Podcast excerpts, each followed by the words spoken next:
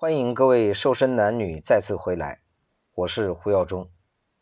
接着昨天，我们今天要分享的是那些减肥方法为什么不管用？那么你尝试过哪些减肥方法了呢？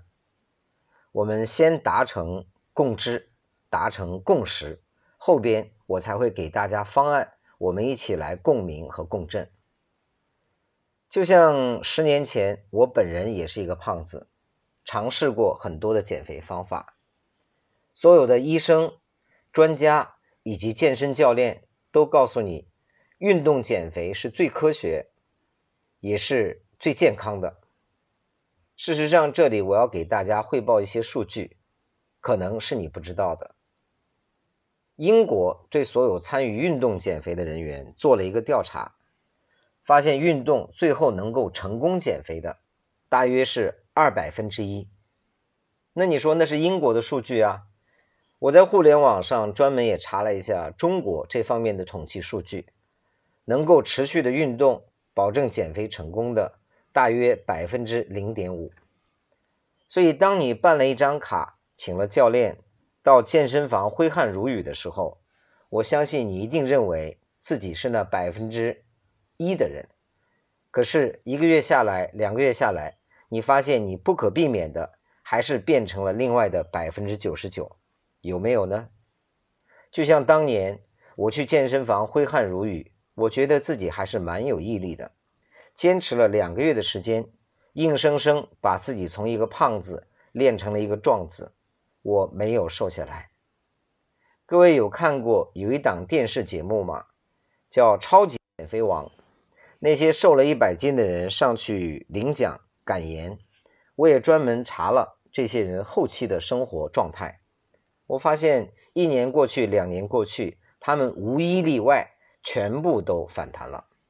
我跟大家讲这些，不是说运动减肥不好，而是说，第一，你要规避运动伤害；第二，不能单一采用一种减肥方式。啊，在我看来呢，三分动，七分吃。如果你一天在跑步机上拼命的奔跑十二个小时，假定你做得到的话，晚上吃一顿火锅，喝二两白酒，今天等于没练啊。所以，单纯的运动减肥我并不推荐。好了，既然说管住嘴和迈开腿，说完运动，肯定第二个就登场了，叫节食减肥。事实上，有科学指导的节食，应该来说对减肥，尤其是快速的减肥，效果还是不错的。但如果没有指导，就会危及安全。早在十年之前，我就见过。这种长期节食的女性，我把她叫患者，头发脱落，牙齿松动，得了厌食症，来找我们求助。我说厌食症在国际上都是一个医学难题，减肥很好，但绝对不能危及健康。我曾经接到过山东一个人的求助，一位女性上网查了一些节食攻略，她每天喝大量的果汁，然后做深呼吸，她说这个叫采气。进行了将近四个月的时候，住进了 ICU 病房去急救。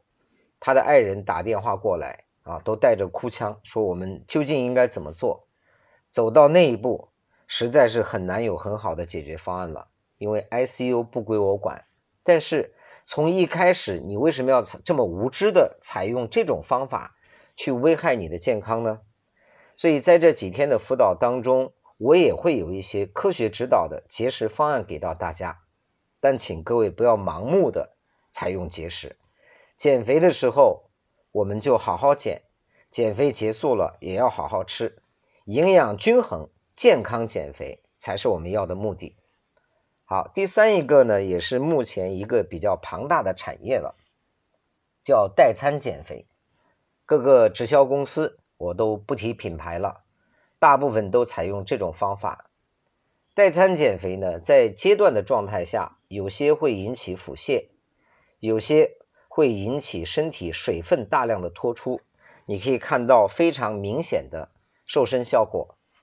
但是后期依然不可避免的两个问题，第一个问题叫撞墙，就是在一个月以后，你发现无论你怎么吃代餐，你的基础代谢急剧降低，它不再减体重了，这个就叫撞墙。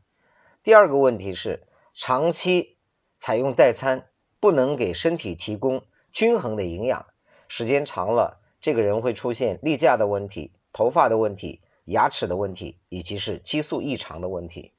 所以代餐减肥呢，因为它是个巨大的产业，这里我不做这个特别深入的利弊分析。好，各位，如果你试过，你应该知道我讲的是对的。它也是一种单一的瘦身方法，所以我不推荐。